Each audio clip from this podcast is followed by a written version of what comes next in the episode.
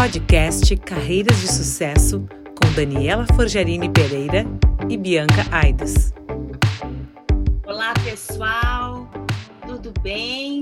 Eu e a Bianca estamos novamente aqui para o sexto episódio da segunda temporada do nosso podcast. Marcelo Carrilho, seja muito bem-vindo. Obrigado, Daniela. Obrigado, Bianca. Bom dia a todo mundo. Bom dia, Marcelo. Nós sempre começamos pedindo que tu conte um pouquinho sobre a tua carreira. Desde o início, como tudo começou, Marcelo. Bem, é, minha família, eu sou de uma família aqui de Recife, que é uma família empresária, né, tanto desde meu avô com a construtora, que meus tios seguiram essa trajetória de, de, de seguir na construção civil, e meu pai, enfim, abriu em separado aí, entre aspas, desertou aí da, do ramo da família para iniciar a construção de uma empresa de distribuição de lubrificantes né, e, que é a Dislube, que posteriormente virou distribuidora de combustíveis. E, enfim, minha estrada aí e profissional teve início aí, saí do colégio em 2010, 2009, terceiro ano 2009.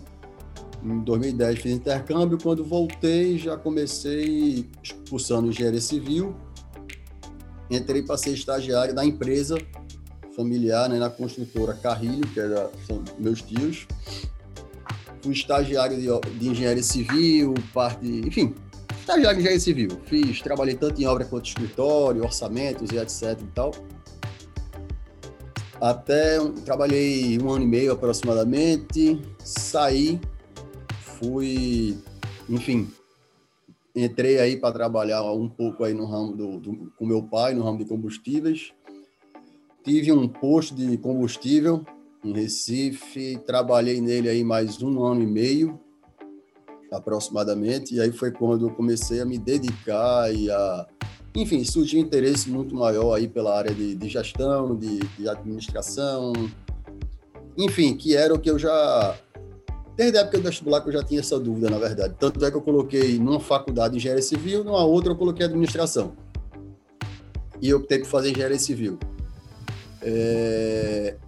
Enfim, aí trabalhei nesse posto mais um ano e meio aproximadamente, e aí voltei para trabalhar na construtora Carrilho por um convite para trabalhar mais na área de gestão. Na, na época estava se implementando um, muita coisa de governança corporativa, é, conselho de família, conselho de, de, de acionistas que não, não tinha. É, até parte de orçamento, planejamento de um ano para frente que não se tinha, estava se implementando, então surgiu um convite e eu, enfim, abracei e fui.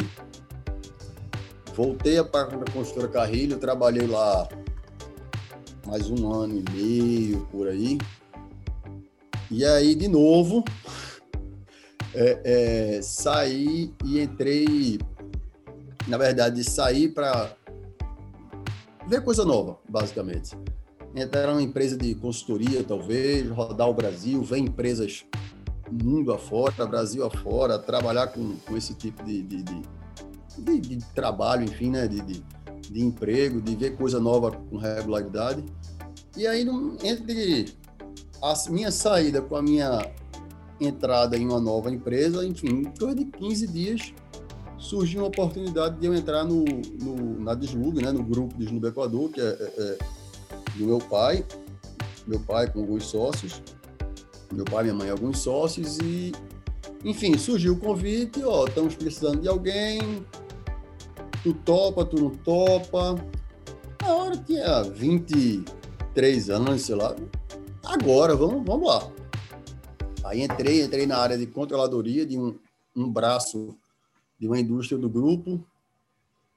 Trabalhei, acho que fiquei assim seis meses nessa nessa área de controladoria, assumi a, a, a gestão da empresa, seis meses, oito meses, enfim, com esse tempo aí assumi a gestão da empresa, a empresa que eu tenho embaixo de mim aí até hoje, né? E durante aí isso foi em 2016, 2017, em 2017 eu assumi essa gestão E de lá para cá eu vim aí abraçando desafios maiores dentro da empresa, assumindo maiores responsabilidades, né? Assumi a gestão de alguns terminais, depois assumi a, a, a, de forma temporária a gestão de todos os terminais do grupo. E hoje eu estou numa área de um desenvolvimento de um negócio novo do, do grupo, que é uma área de que estamos prospectando aí o, um negócio voltado para o gás, tanto gás em forma gasosa quanto gás em forma líquida. Parabéns, Marcelo. Que linda trajetória. Tenho muito orgulho de ti. Marcelo, nesse meio tempo, tu também fez pós-graduação? Nos conte um pouquinho sobre isso. Fiz sim. Uh, eu saí, como eu falei, eu fiz engenharia civil, né? Terminei o curso em 2016, metade de 16. E já estava inserido nos conceitos de gestão, de, enfim, na parte de, de gestão, enfim, já tinha administrado um posto, já, tava, já tinha entrado em uma empresa para trabalhar na área de, de governança, de controladoria. E eu sentia muita falta de dessa área da, da, da, matemática financeira, de saber desenhar uma empresa em números, apesar de ter uma, muita facilidade com números, já que eu tinha feito engenharia. Então, entrei e cursei a, a, a, a pós-graduação em gestão de finanças, que eles, no INSPER, lá em São Paulo, que eles chamam de Certificate, é o CFM, Certificate in Financial Management. É, que é a pós-graduação em gestão de finanças, basicamente. Então, comecei ele em agosto, aproximadamente, agosto, setembro de 16. Terminei ele no final de, de, de 17. Não, metade de 18, desculpa, é um ano e meio. Metade para o começo de 18, que é um ano e meio curso. E, enfim, foi bom, deu uma ba senhora base para mim. Eu engenharia civil, você aprende a calcular muita coisa, mas você não aprende a calcular um, um, um, juros compostos. Você sabe fazer a conta, mas você não, não tem habilidade, você não sabe ligar, manusear um HP 12C, você não sabe fazer. Você é muito técnico e direcionado o curso. E aí, quando você chega para uma área um pouco, é pura matemática, mas quando muda um pouquinho o viés, você sente dificuldade. Então, assim, criei uma base muito grande nessa área, desde como eu falei, juros, conta de juros básicas, a, de fato fazer um valuation de uma empresa, que é o trabalho de conclusão do curso, é você fazer o, avaliar uma empresa, dizer quanto ela vale, empresa listada em bolsa, enfim. Então, assim, você pega de fato um, um, um senhor conhecimento aí na área de finanças, e, enfim, mergulhar ainda mais, né? Porque realmente é uma área bem, bem interessante. Que legal, Marcelo, saber da tua trajetória.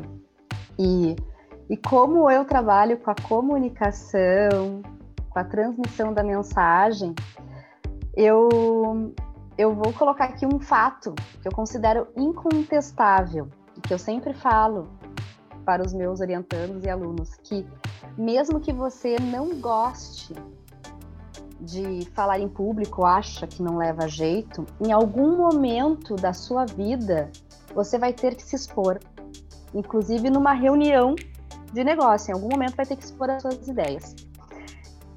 Isso eu falo justamente para aquelas pessoas que não que não gostam. Né? Mas aí a minha pergunta para você: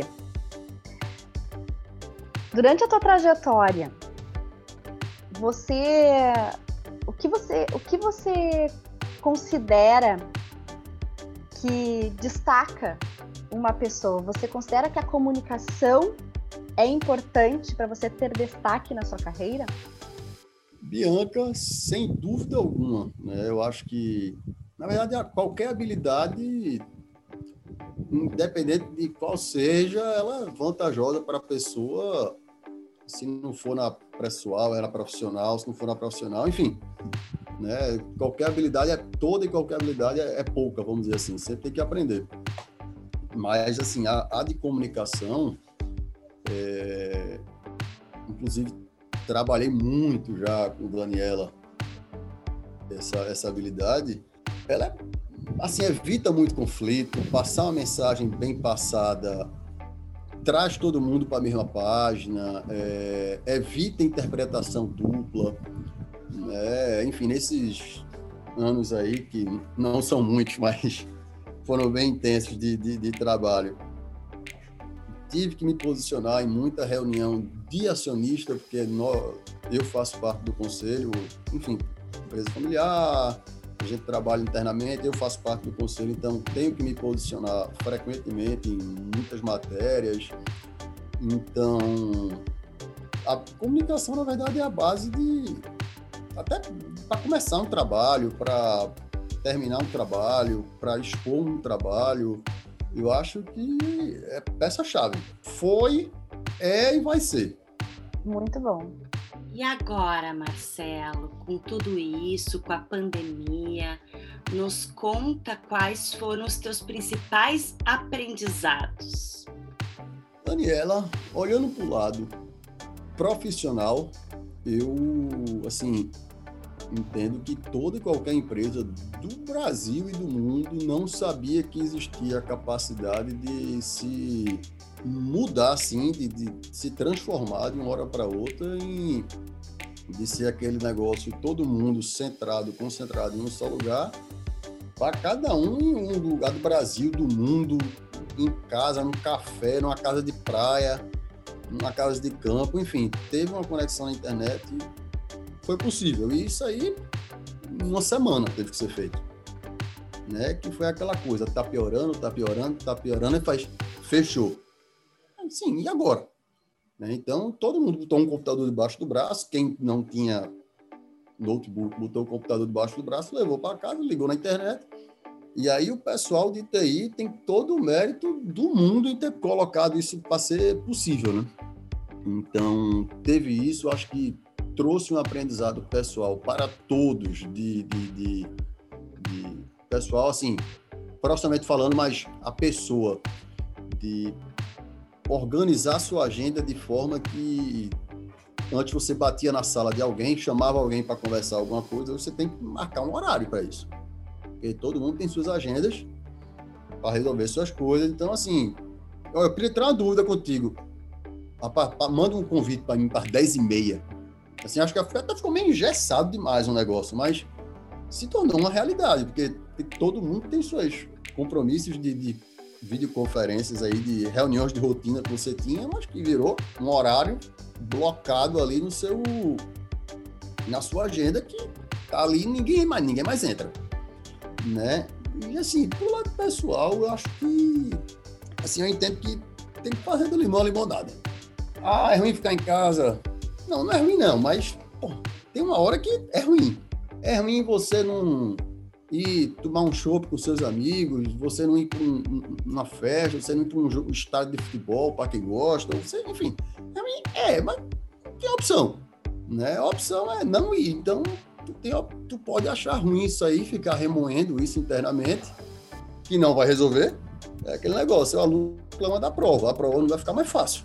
Né? Então, ou surfar onda assim, né? fazer o que dá. Se tiver a possibilidade de ir para uma casa de campo, vai para uma casa de campo, final de semana, faz um churrasco, vai brincar com o cachorro, vai correr na rua, vai andar de bicicleta, vai ver filme, vai ler um livro, vai fazer alguma coisa, tem que se ocupar, senão vai cortar os pulsos dentro de casa. Criar alternativas, né, Marcelo? Tem que criar alternativa, tem que dar um jeito. Vai, sei lá, vai aprender inglês, vai, para quem não sabe, aprender espanhol, aprender a tocar violão, vai não sei, vai inventar alguma coisa, senão vai enlouquecer. Aí, de fato. E assim, eu acho que todo mundo teve que se reinventar. Alguns é mais fácil, outros é mais difícil. Enfim, tem gente que tem filho pequeno dentro de casa, tem gente que aí, de fato, é, é barra, é mais complicado, sem dúvida alguma. Mas teve que dar seu jeito. Tá tendo que dar seu jeito. Cada vez mais a gente vê esse foco na saúde mental, pensando que autocuidado não é luxo, né? É inclusive algo que tem a ver diretamente com a imunidade. E que cada vez mais a gente pode perceber que o otimismo e a esperança podem ser treinados. Marcelo, se tu pudesse voltar atrás na tua carreira, que, que teria feito diferente? Daniela, é meio complicado, assim, porque eu acho que tudo traz um aprendizado, uma base, e até o erro, tanto o erro quanto o acerto, talvez até mais o erro. Traz um, um, um aprendizado e uma lição que termina transformando na pessoa que tu tá hoje. Talvez, se eu voltasse a, no tempo aí até meus 18, 20 anos aí para, enfim, iniciando a carreira de, de trabalho aí, é, eu teria entrado, como eu estava falando, minha antes de entrar no, no, no grupo de Lube Equador, eu tinha eu saí de um, um trabalho, de um emprego, para entrar num, numa empresa dessas de consultoria, desenvolvimento de projeto, vamos dizer assim, uma, aquelas famosas Ernest Young, Deloitte, enfim, Price, né? E tantas outras boas aí no mercado para a área de projeto, para a questão de rodar o máximo de empresas locais, conhecer empresas, projetos, processos, Brasil afora. Então, assim, é a única coisa que eu acho que eu poderia, a única coisa não, poderia ter feito muito mais coisa, mas um, um, uma coisa assim que eu acho que valeria a pena ter investido aí, caramba, um, dois anos eu acho que a pessoa conhece muita coisa, muita gente, muita empresa de, sei lá, de plantação de, de feijão a, a, a produção de aeronave. Você dá uma possibilidade de você rodar muita coisa e às vezes até algumas experiências fora do Brasil, vi essas empresas. Eu conheço gente que, na verdade, conheço gente que nunca mais voltou para o Brasil. Conheço algumas pessoas. Conheço gente que está em Nova York até hoje, conheço gente que está em, em, em, Chicago até hoje, conheço gente que foi para Santiago, fez um trabalho, voltou. Hoje está na Espanha, mas nunca voltou também. Não seja um desejo, mas assim, possibilita você, de fato, novos horizontes que você nem imagina que está tão perto, vamos dizer assim. Então, assim, se fosse eu, talvez me me dedicaria um a dois anos uma empresa dessa de, de, de consultoria que eu acho que pode ser um trampolim muito grande profissional e pessoal para a pessoa. De fato. Marcelo, e qual foi o melhor conselho que tu já recebeu na tua trajetória? Vamos lá. É, aqui no Nordeste a gente tem muito ditado, né? Daniela até gosta. Tem muitos ditados assim que a gente gosta de falar. E assim, algumas são coisas muito assim bestas até, mas que são muito verdade, né? Que, por exemplo, o direito do enforcado é balançar as pernas, é um problema sem solução já está resolvido. Enfim, e tem vários outros, mas tinha um meu avô dizia que vários outros também, mas assim, tinha um que é muito legal, que meu pai usou muito na vida dele, que é com o tempo, meio que as coisas, não é que as coisas vão se resolvendo com o tempo, mas que às vezes o, o tempo se encarrega de diminuir os problemas ou talvez diminuir o, o a, a, efervescência do problema ali. Tu tá com um problema agora, talvez daqui a dois meses o problema não seja aquela coisa tão gigante que tu imaginou que era. Com o andar da carruagem, as melancias vão se ajeitando, mais ou menos isso. É, pode, exata, pode ser uma analogia legal. É, então, assim, às vezes a gente tá com uma, um problema, vai, vai, bronca grande, imensa, imensa. Daqui a pouco, daqui a uma semana, tu pensa, tu pensa, pai, não é tão, é grande, mas não é tão grande. Então, assim, às vezes, até a questão assim de, na verdade é, pensa com calma, né? Não pensa com emoção, não é, não vai com a cabeça, não vai com o coração aí às vezes para resolver um problema tu termina, né, fazendo o que não deve. Né? Enfim, tantas outras. Acho que meu avô adorava esses ditados e ele dizia também que todo lado tem, toda, toda história tem dois lados. Né? Pode ser o maior absurdo do mundo, mas às vezes o outro lado o cara tinha razão. Todo mundo tem sua razão, ele dizia. Né? Todo mundo tem sua razão. Ninguém faz nada de graça. O mais absurdo que seja, ele tinha uma razão para, sei lá, fazer o que ele fez. Mas ele tinha uma razão. Então, assim, são esses aprendizados, esses ditados, assim, que, que a gente tem. Mas, assim, eu acho que o, o tempo se encarrega, às vezes, de acomodar as melancias aí. Eu acho que é um... é bem legal. Eu gosto muito de estudar esses ditados de famílias empresárias. Aqui no Rio Grande do Sul tem uma família que eu também tenho muito carinho, assim como a tua, que eles dizem assim: nada como uma boa noite de sono, nada como colocar a cabeça no travesseiro.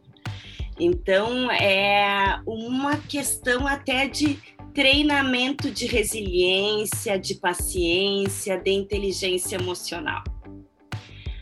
Marcelo, muitas pessoas perguntam quais são os principais desafios de ser um sucessor de uma empresa familiar, de ser um herdeiro que trabalha no negócio, especialmente num negócio tão grande como o de vocês. Na tua opinião, quais são esses desafios? Daniela, pensar assim, os maiores desafios, eu acho que um é abraçar, sem dúvida alguma, é abraçar a responsabilidade do, de um legado, de um negócio que foi construído ali do zero a, no, no meu caso, uma geração, algumas outras empresas, algumas gerações para trás. Né? Então, e carregar esse, essa empresa aí na, junto com todo o corpo de, de colaboradores, mas sem dúvida alguma é uma pressão. Existe uma pressão e uma, enfim, de fazer aquilo dar certo, de pô, tocar aquele negócio para frente. Muito se fala de que eu não, modestamente, eu, assim, eu não sinto de verdade isso, de às vezes ter que ser o, vamos dizer assim, como a turma gosta de falar, o primeiro a chegar e o último a sair, aquele que, assim, eu não sinto muito essa pressão de, de, de todo mundo na empresa olhando para você, é, mas se encaixa um pouco. Mas, assim, acho que o principal objetivo, o principal demanda, foco é aquele negócio de tu ter um legado nas tuas costas, tu tem uma construção de uma vida de algumas pessoas que vieram atrás de você e aquele negócio tá contigo. Segura essa peteca, vamos dizer assim, né? Então, sem dúvida alguma, esse é o maior, na minha opinião, o maior desafio de, de conciliar aí, enfim, conciliar as coisas e conseguir equilibrar para tocar o barco nada como herdeiros preparados para administrar o um negócio, qualificados, que conquistam a gestão. E é bonito de escutar esse orgulho de pertencer, de aumentar. Não, a gente não quer só que vocês mantenham a riqueza, a gente estimula que vocês aumentem a riqueza e que possam cada vez mais desenvolver e demonstrar o intraempreendedorismo nas suas empresas familiares. Marcelo... A empresa que não cresce, ela começa a decrescer. Exatamente, até porque a família continua crescendo. Foi uma honra. Muito obrigada, Marcelo. Que alegria te escutar aqui e ver toda essa caminhada de sucesso. Então, terminamos agora o nosso podcast número 6. Obrigada, Marcelo. Que orgulho. Obrigada, Marcelo. Eu que agradeço, Daniela Bianca. Você acabou de ouvir o podcast Carreiras de Sucesso com Daniela Forgerini Pereira e Bianca Aidos.